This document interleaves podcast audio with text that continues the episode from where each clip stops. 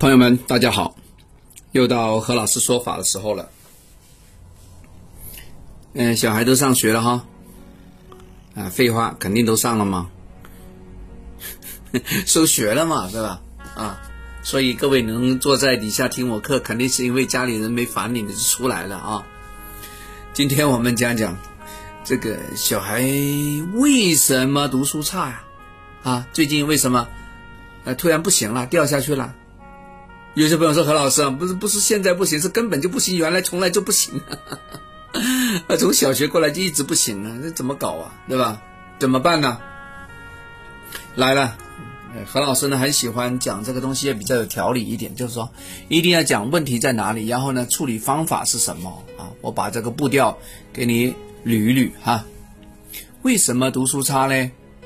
从那个命局的结构里面呢，哎，如果他本来这小孩子整个五行缺木的话呢，我发现呢，一般都没有什么文昌星，因为呢，甲乙，呃，甲乙就是代表木嘛，对不对？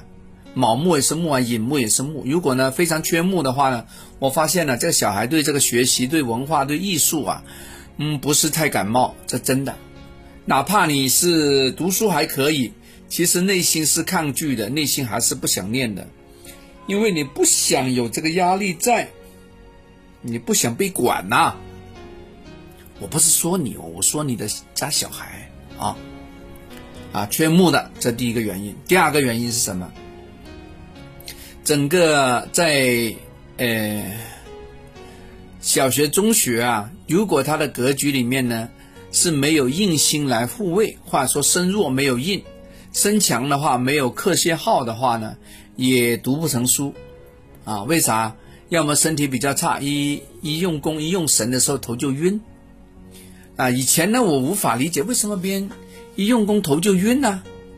哎，现在我明白了，其实不是他不想，而是他的脑子做不到，非常费劲，一用功多了他就困，啊，原来还有这个原因啊！真的有时还不能怪他，啊，我不是在为他找说辞，找找找借口啊，这真的。就说身弱没有印也是读不了书的，他被其他事情羁绊住了。哎，第三个刚才我已经讲了，就是身强的时候呢，如果没有呢，克些号也不行。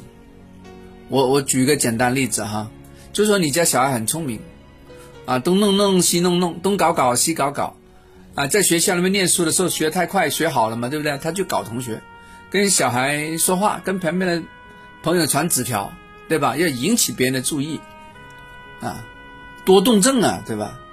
要么回到回到家里呢，也是三分钟把作业做完了，一丢，检查不检查？干嘛去啊？打球去？干嘛去？搞旁边邻居去？玩去了。这种呢是充饱电的电池一样，一定要给它卸掉、放掉。所以这种小孩呢，其实呢要多鼓励他运动一下，把多余的能量给放掉之后呢，哎。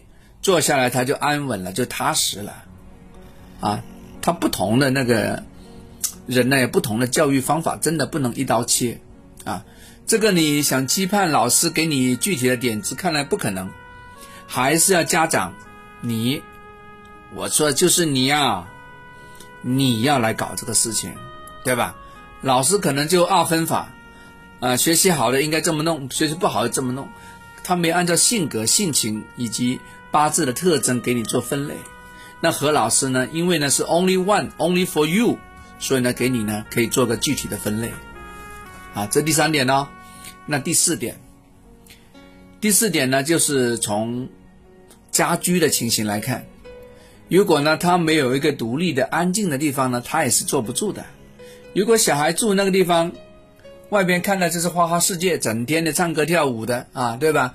你家里那个书房面对的就是广场舞的地方，你面对的是外边做怎么样？经常人来人往的菜市场，这些也是很难念到书的啊。市井之所，这个不是出秀才的地方，不然的话怎么会有孟母三迁呢？啊？孟母她迁什么迁呢？不就是找个环境吗？